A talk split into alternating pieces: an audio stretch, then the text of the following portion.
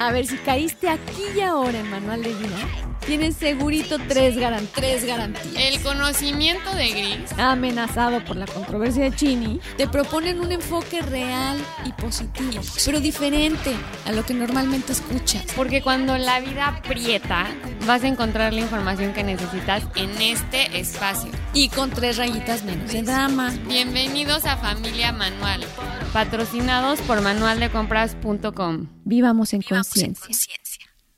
Hola familia Manual, oigan, el martes pasado, primer martes que no compartimos un episodio con ustedes y lo hicimos para guardar un espacio de silencio porque justo fue el accidente que sucedió con el metro donde hubieron varias personas que fallecieron en la Ciudad de México a causa del accidente y otros muchos lastimados, entonces fue eh, pues guardar ese silencio y dedicarles oraciones tanto a las familias como a las personas que sufrieron el accidente.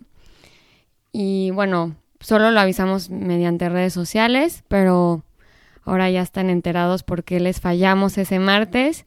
Así que ya estamos de vuelta, listos para, para estar con ustedes. Y hoy vamos a hablar sobre los siete, las siete características que tiene una persona emocionalmente fuerte. Entonces, queremos más o menos darles estos tips, estos pilares que tenemos que trabajar eh, cada uno de nosotros para poder eh, pues vivir un poco más estables y no dejarnos llevar tanto por el sube y baja que a veces puede ser la vida. ¿No? Claro. Y la mente prendida a full, ¿no, Chinita? Cuando, cuando la mente está um, sobre revolucionada, sobre revoluciona igual las emociones y, y genera inestabilidad. Y entonces estas son unas siete referencias para que podamos trabajar en las que nos veamos más débiles o frágiles. Que digas, no, ya la verdad sí, siendo muy honestos con nosotros mismos, ¿no? No, pues yo la verdad es que el uno es que, pues sí, a veces lo hago. eh, el cuatro, pues no me caería nada mal. Y, y el siete, bueno, a trabajarlo mucho. ¿no? Darnos una idea. Y después vamos a cerrar con un punto que también es muy importante que habla sobre la homeostasis. Em, pero no adelantemos vísperas, Chinita. Empecemos como se debe con el número uno, que es qué rasgo es importante en las personas que tienen esta fortaleza emocional, que tienen este dominio de sus emociones. No se llama control, se llama dominio en este caso. Y la número uno es que no buscan llamar la atención. No buscan porque no necesitan llamar la atención. Y, y sí pasa, ¿no, Chini? Sí lo podemos ver en que cuando hay alguien claro consigo mismo y con qué desea y por qué, no necesita que los demás lo, lo refuercen en ningún aspecto. Sí, claro. No necesitamos que nos, que nos, Que, nos, halaguen. convaliden, que nos halaguen, que nos digan sí, sí está bien o no tan bien. Y, y lo hemos vivido muchas veces. Cuando estamos en mejor situación, más estable, pues vamos derechitos. Es como voy caminando, no necesito que nadie me ponga el dedito para irme agarrando. Camino bien, camino fuerte. Bueno, pues esa es la número uno. Aquellos que no dependen de la opinión de los demás para pensar, en sentir qué es lo que deben de sentir, lo válido, lo adecuado, sino que lo saben, lo sienten. Bueno, vamos al número dos, que es la reafirmación. Este es otro de los rasgos. Y esto lo que, lo que significa es que pueden afrontar el rechazo. O sea, saben, saben que no somos monedita de oro, vamos a decirlo así. Y que a muchas, a muchas personas no les voy a caer como yo quisiera o no me van a aprobar como yo quisiera porque no piensan igual que yo. Y pueden lidiar con eso. No pasa nada, lo dejan fluir. Entonces, eso es lo que se llama afrontar, afrontar perdón, el rechazo. Y, y- y pueden tramitarlo sin que les haga daño, sin que les deje huellas eh, o que condicione su forma de actuar o decidir, ¿no? Ujú. Sí, qué importante es eso, porque pues cuántas veces al día recibimos em, retroalimentación negativa en mil formas, ¿no? Tanto con las personas que trabajamos o en tu, en tu propia casa, de familiares, de amigos, em, hasta personas que te topas en la calle, siempre hay algún tipo de comentario o gesto o crítica ante actitudes tuyas, porque pues sí, no somos perfectos. Entonces el hacerse un poco, un poco inmune a tanto, o sea, tanta retroalimentación negativa es, es bueno. Porque hay certeza adentro. ¿Sabes qué pasa? Que esto se refiere a muchos, en muchos aspectos. Por ejemplo, em, este constante mal hablar o juzgar al mexicano, al mexicano en general, al estadounidense en general o al venezolano en general, esta queja por por países, vamos a decir, no, es que todos los mexicanos somos así, no, es que estamos fregados, no, es que estamos de verdad, es que por eso estamos como estamos, es que hay, con este desorden, es que somos unos corruptos, es que somos, estoy poniendo un ejemplo, es, es esto, es parte del rechazo que uno piensa que no lo percibimos o que no lo recibimos, pero es que yo soy, bueno, en mi caso, yo soy mexicana. Y cuando yo hablo de los mexicanos, Tal vez no tan conscientemente, pero sí estoy recibiendo esa afronta. O sea, sí es, es un comentario negativo para parte de lo que soy y que represento y que me define como, como una mexicana. Y entonces me estoy diciendo que soy una loser, que nunca voy a mejorar, que, que, que soy una corrupta y que de muchas formas eso se percibe no conscientemente. Y así es mucho del rechazo que se recibe, que a veces no es directo, no es totalmente personal, pero sí es que en muchos aspectos de lo que soy, pues estoy tachada. Yo, yo creo que también em, el problema con el número dos es que, pues cuando tratas de ser perfecto, cuando eres muy perfeccionista en tu personalidad, creo que ahí es cuando más trabajo cuesta el no tomarte a, a, pecho los comentarios negativos o el rechazo, tanto mío que yo me hago a mí mismo o el de los demás hacia mí, ¿no? Entonces, sí, cierto.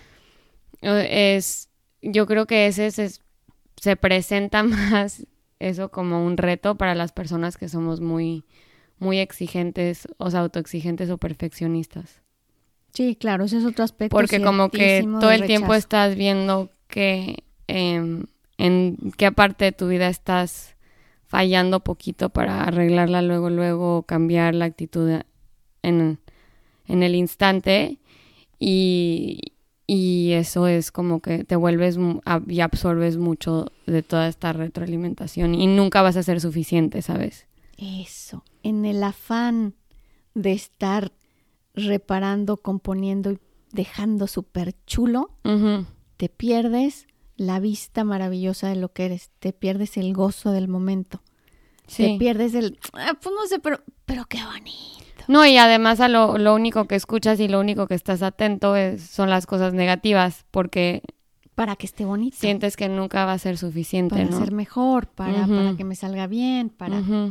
Y a veces no es precisamente, digo la mayoría, perdón, de las veces no es para agradar a los demás. Hoy se me salió un gallo, chini. Así pasa cuando está uno hablando todo el día, perdón. Y la mayoría de las veces no es para agradar a los demás, sino para, entre comillas voy a poner, estar en paz conmigo mismo. Porque lo hice bien, porque, porque hago como debe de ser. Sí, o mínimo para ganarte tu, tu palmadita en la espalda, ¿no? Como que tu propio, de que, ah, estaba muy difícil, me criticaron tal y tal, ya cambié esta actitud o ya cambié, ya arreglé este problema, bien, bien por mí, estoy orgulloso de mí, ya, ya soy digno de mí mismo. Sí. Literal. Pero ¿y el gozo? Ok.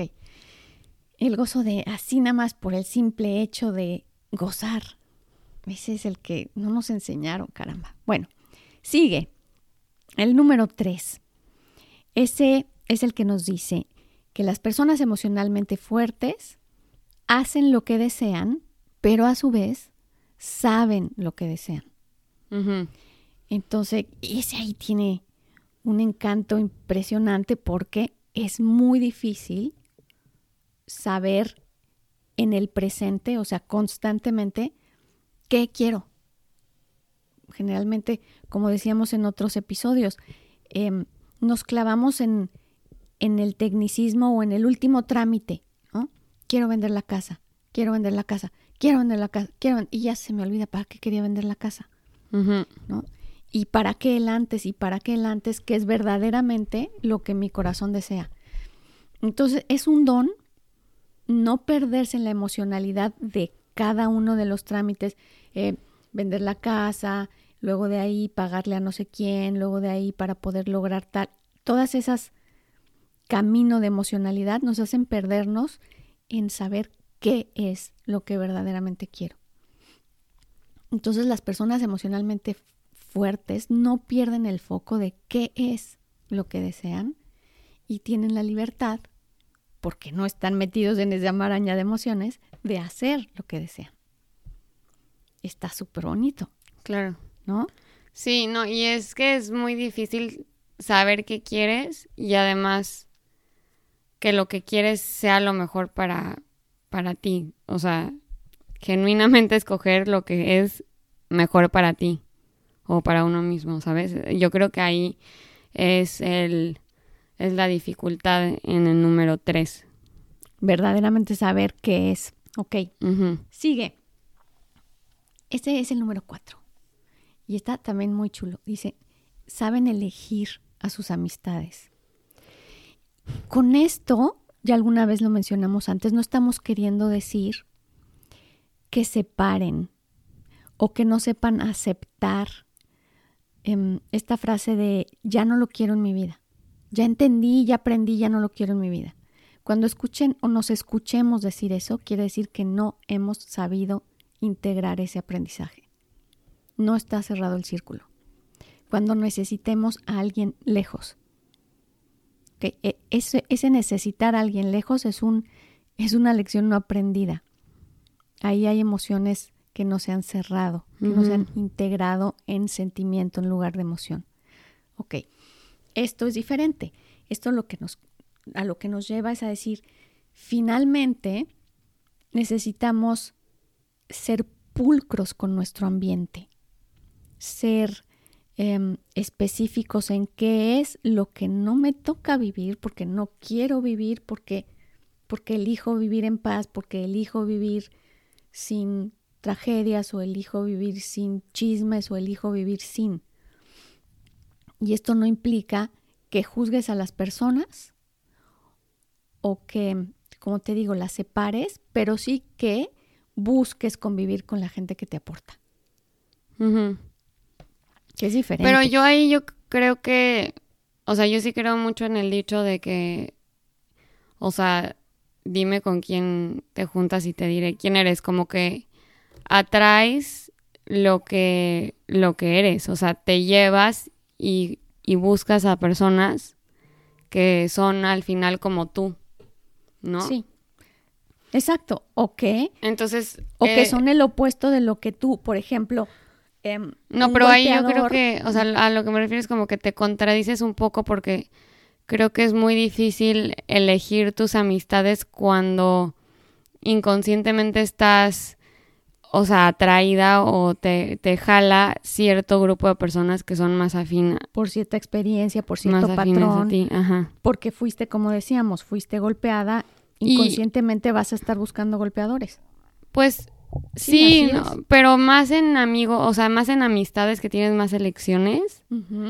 Siento que, o sea, ahí no hay tantos patrones. En una amistad no hay tantos patrones como de, traumas como lo que es un papá o lo que es una pareja. Pues no así de, de sonoros, vamos a decir, pero desde luego igual es un reflejo de ti. Por eso es a lo que voy. Si eres un quejoso, vas a sentirte muy cómodo en un lugar donde te puedes quejar, como tú dices.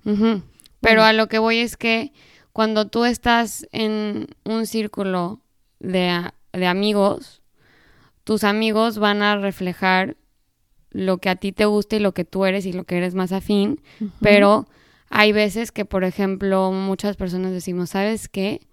Ya estoy harta de que siempre que voy con este grupo de amigas o este grupo de amigos, todo el tiempo están criticando a todo el mundo y no saben otra cosa más que criticar. Pero cuando te encuentras en ese, en ese eh, grupo, grupo em, también inconscientemente le entras y, y ahí estás, ¿sabes? Bueno. O sea, eres partícipe. Ya sé. Entonces, me, me dices, aguas con la contradicción. Lo importante aquí es que si no haces conciencia, te pasa esa situación. O sea, si no eres emocionalmente fuerte, vas a estar a la deriva de tus patrones.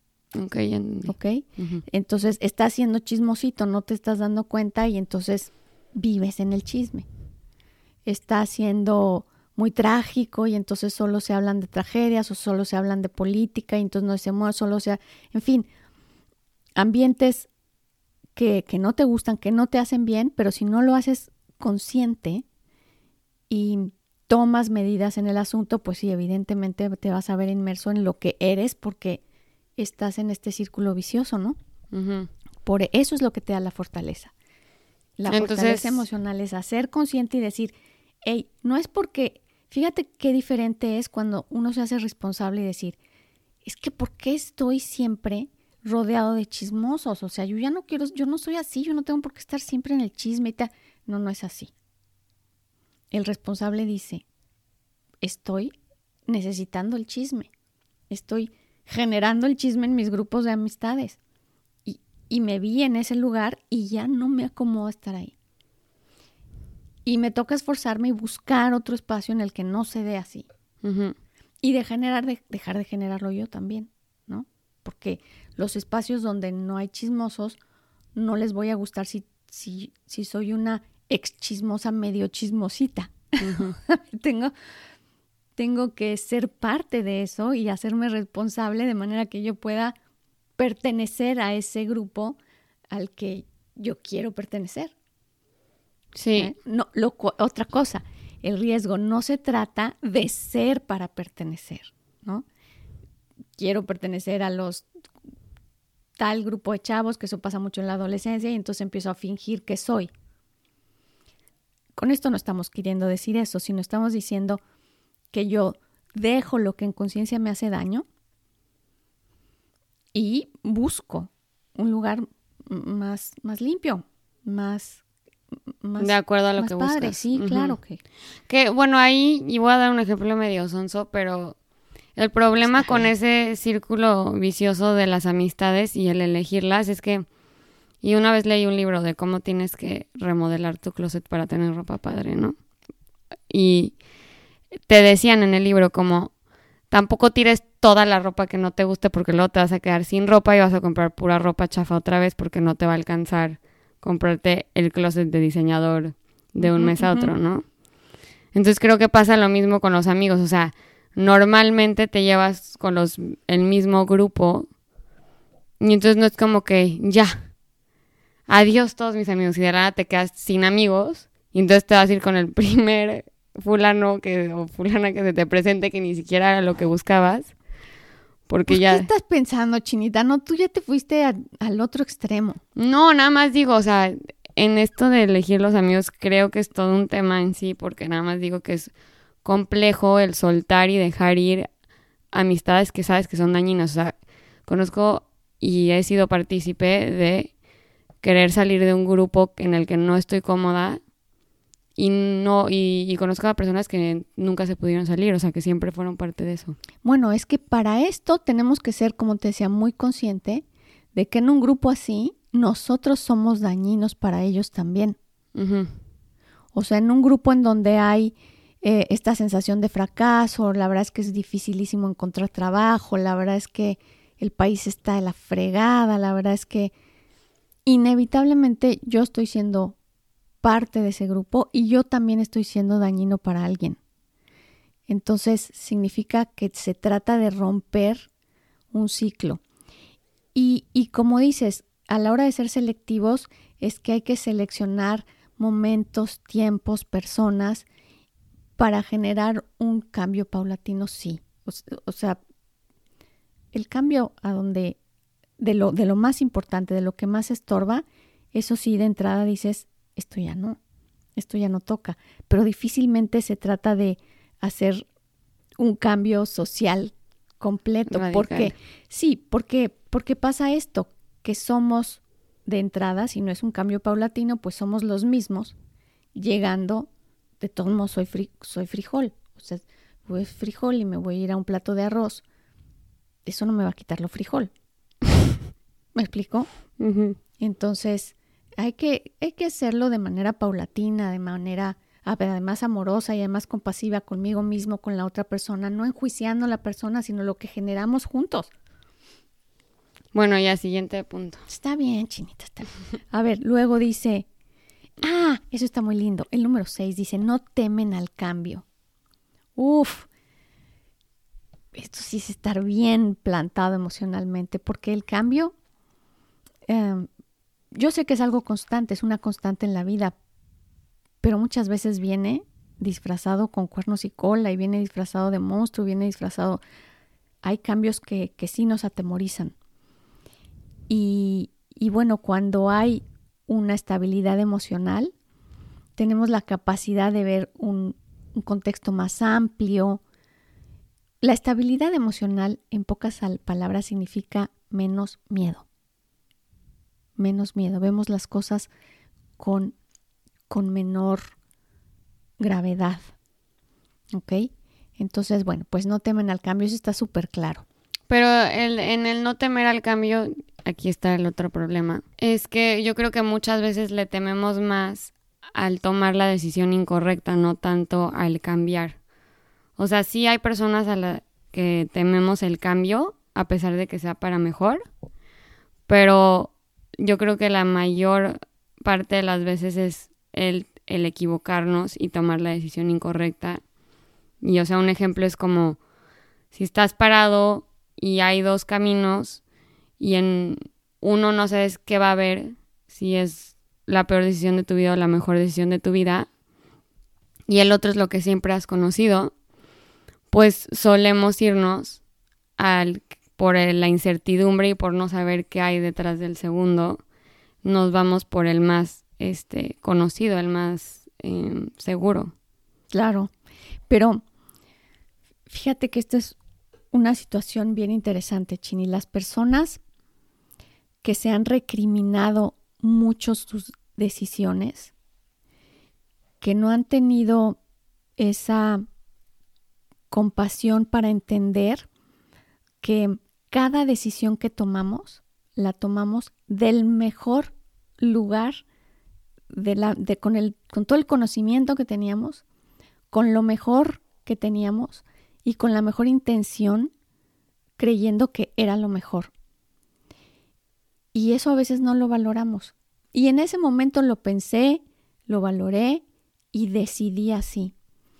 Y si yo misma no apoyo y apruebo eso, el que siempre decido desde el mejor lugar, ¿con qué confianza voy a volver a decidir si soy una bruta para decidir?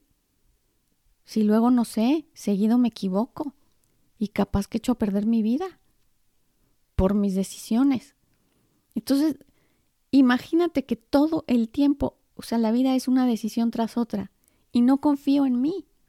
Es quitarme yo misma esta capacidad y esta confianza en mis decisiones. Y eso se vuelve súper, súper triste. Entonces creo que el paso número uno aquí es empezar por abrazar mi historia, empezar por aceptar y, y, saber que cada decisión que tomé, yo no podía ver el futuro, que ahora es mi pasado, y que lo hice con buena intención y que he tomado muchas, muchas, muchas buenas decisiones. Entonces, ese creo que es un buen punto para empezar apoyarme, confiar en mí. Y eso es lo que me va a dar la certeza de la elección. Y la libertad para estos, estos dos últimos puntos precisamente nos dan esta libertad. Uno era el que hablábamos, el, el número cinco, de no temer, no temer al cambio, justamente lo que estás diciendo porque confío en mis decisiones. Y, el número seis es que no son influenciables. Entonces es lo mismo. El hecho de que escuche otras opiniones, otros puntos de vista, lo que pasa es que no les doy más peso a ellos que a mi propia decisión o mi propio punto de vista o mi propio pensar. Por eso es que no es que, se, no es que te vuelvas terco, porque escuchas, porque estás abierto al cambio, pero lo que decidas lo confías.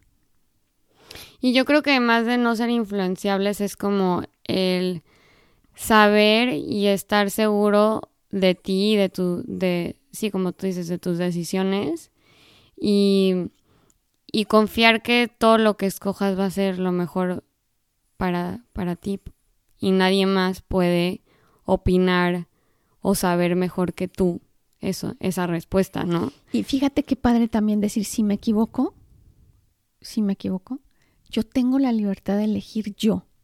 Yo lo decidí, nadie se equivocó por mí.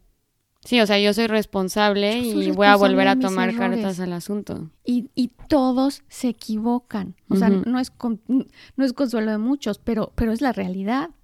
Y cuando asumo que el equivocarse es parte de, de después acertar, pero es, es parte del juego, también asumo mis errores. Y, y sé que van a, va a haber errores en mi historia no hay, no hay historia sin error y de otro modo no habría aprendizaje tampoco.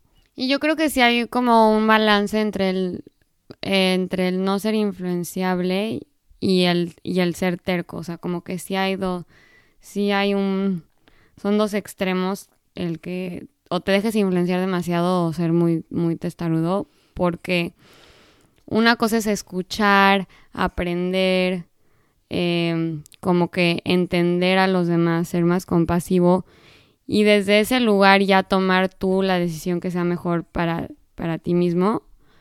Pero yo sí creo que el dejarte em, educar, el dejar em, eh, escuchar la opinión de los demás y también ver las otras experiencias, aprender de los errores de los demás y en base a eso ya decidir qué es lo mejor para ti sé, es lo mejor, o sea, no de que no oigo, no oigo, yo, soy lo, yo sé que es lo mejor, yo sé que es lo mejor, no oigo, no oigo, no oigo.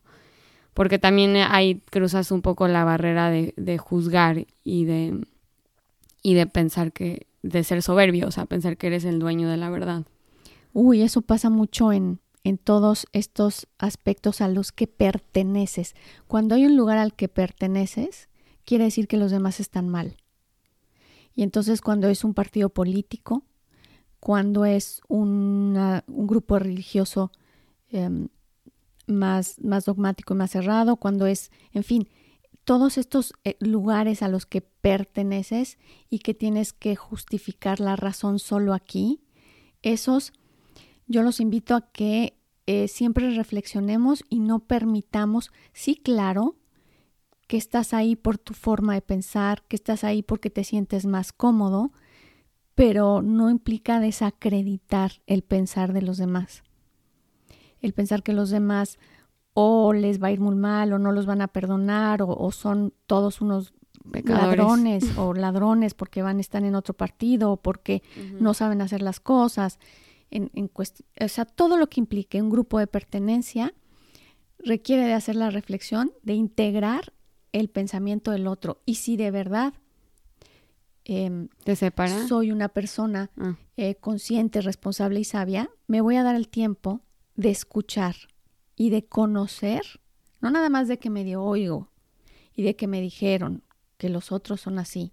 ¿no? o escucho este lo que quiero nada más para tener razón yo. O los de este, los de este equipo son así y ya me dijeron que en ese equipo hacen tal cosa, en fin todo lo que me separe.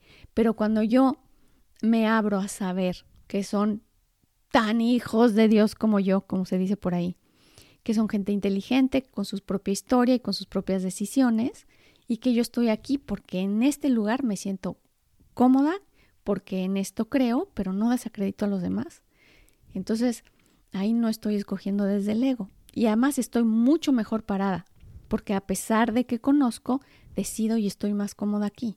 Sí, y es que es la diferencia de estar en un lugar por miedo a caer en, en otra cosa. en el error que están todos los demás. Porque a la hora de juzgar a los demás, o sea, no eres parte de ellos y te separas porque te da miedo vivir en el error, porque piensas que eh, todos los demás viven en el error, menos este grupo. Tú y, y, tu grupo, ¿no? Entonces, eso eh, es una barrera fuertísima que, que ahí sí te cierra. que no es, no es bueno el no ser influenciable, sino ahí es como que está haciendo el otro extremo de, de la balanza. O sea, ahí... Eso es ser influenciable, porque el pensar que lo que no está aquí es malo, de alguna manera yo ya estoy influenciada por el grupo en el que, que no es real, por el grupo en el que estoy. Entonces, esa es una fragilidad emocional. Pero saber que estoy por convicción, porque creo que es lo mejor y en respeto a lo demás, pues ahí nos tiene bien, súper bien plantados. Oye, y vámonos con el último, Chinita. ¿Vamos bien de tiempo? Pues ahí bien, más o menos. Bueno, y entonces, el último es, eh, recuerdan que al final les íbamos a hablar sobre la homeostasis. Esto de la homeostasis es un proceso que hace el cuerpo humano. El ser humano tiene este proceso de la homeostasis que regula muchos aspectos en cuanto a la emocionalidad. La emocionalidad del ser humano dicta el qué es lo que va a ser la homeostasis. Y la homeostasis dicta los tiempos de sueño, los tiempos de digestión, el peso de una persona, en fin, dicta de verdad muchísimas cosas. Pero las dicta en, en la medida que la emocionalidad del ser humano le va instruccionando. Y es súper interesante, Chinita, es súper interesante esto porque cuando nos vemos peleando, por ejemplo, con el peso, puede ser el sueño, puede ser el peso, puede ser, en fin, pero vamos ahorita a hablar del peso.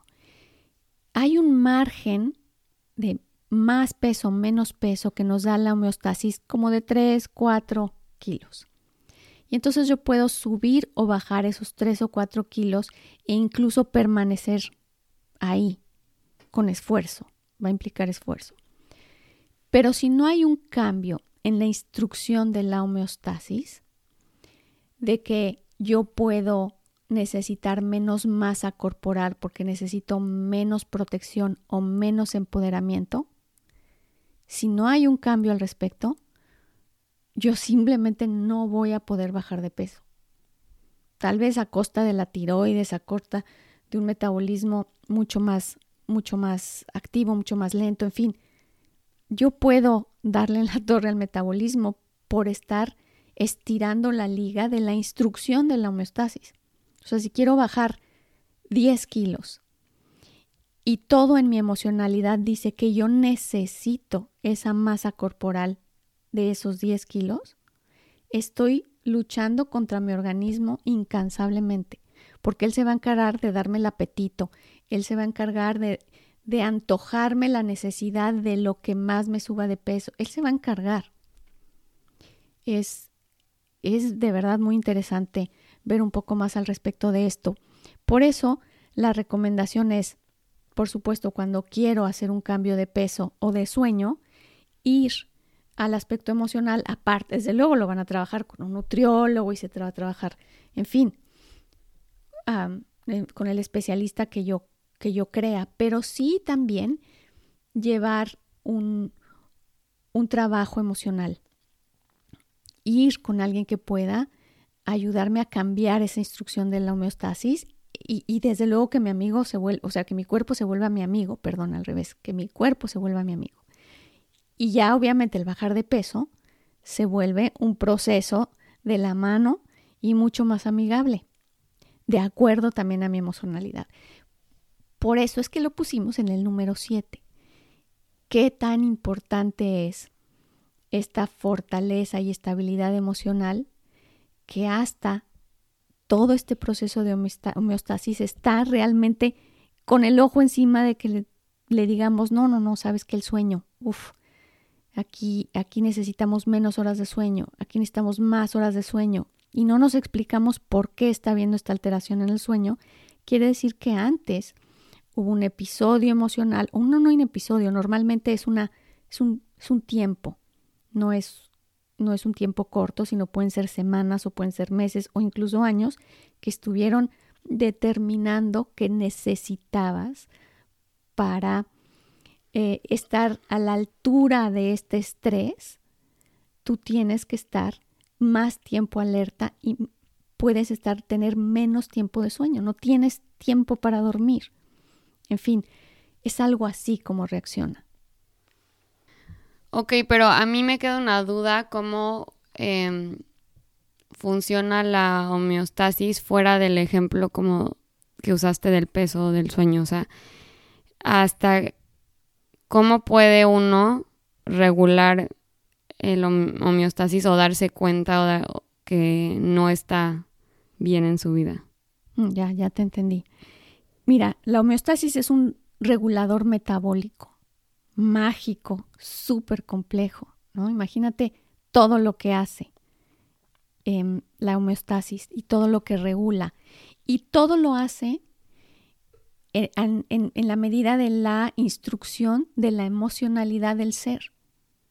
Y si un ser está estable en paz, sus tiempos van a ser así, equilibrados, en paz, en todas sus funciones de vida, en todas sus funciones.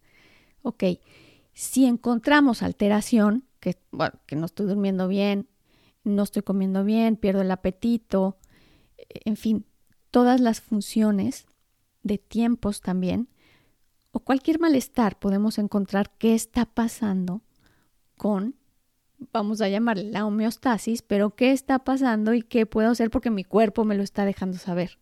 O sea, mi cuerpo me está diciendo, hey, eh, en el caso del sobrepeso, por ejemplo, eh, porque ya tomamos ese ejemplo, es normalmente estoy, me estoy sintiendo desprotegido en este aspecto. A veces muere un papá y subes de peso.